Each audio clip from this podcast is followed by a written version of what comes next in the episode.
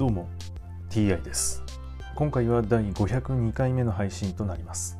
テーマは引き続き新約聖書の紹介です。早速いきましょう。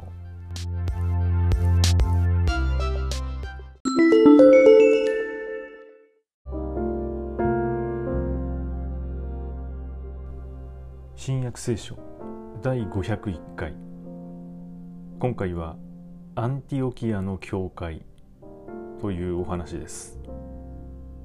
ステファノの事件をきっかけにして起こった迫害のために散らされた人々はフェニキアキプロス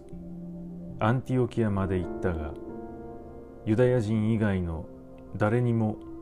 御言葉を語らなかった。しかし彼らの中にキプロス島やキレネから来た者がいてアンティオキアへ行きギリシア語を話す人々にも語りかけ主イエスについて福音を告げ知らせた。主がこの人々を助けられたので信じて主に立ち返った者の数は多かった。この噂がエルサレムにある教会にも聞こえてきたので教会はバルナバをアンティオキアへ行くように派遣した。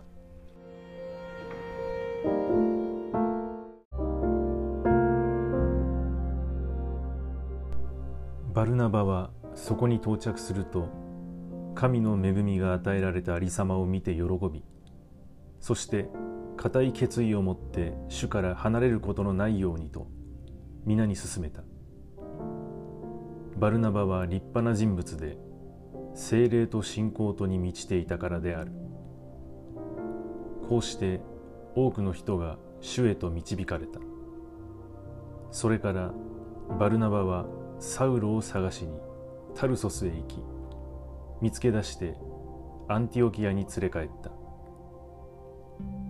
二人は丸一年の間そこの教会に一緒にいて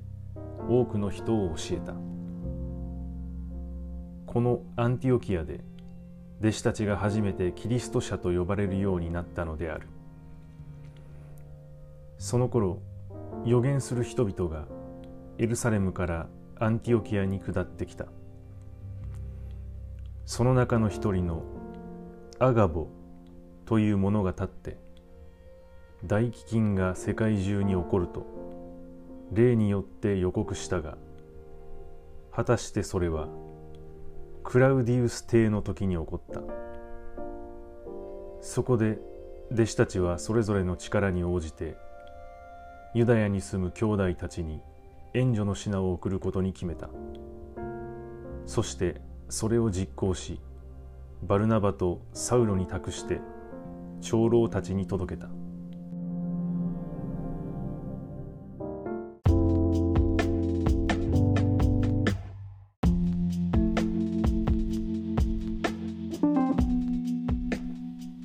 大飢饉が世界中に起こると予告されそれが実際に起こったわけですね。大飢饉は世界中に起こるということは全ての地域で大飢饉が発生していたと考えるのが自然です。しかし弟子たちはそれぞれの力に応じてユダヤに住む兄弟たちに援助の品を送ったのです。ということは大飢饉が来るという予告を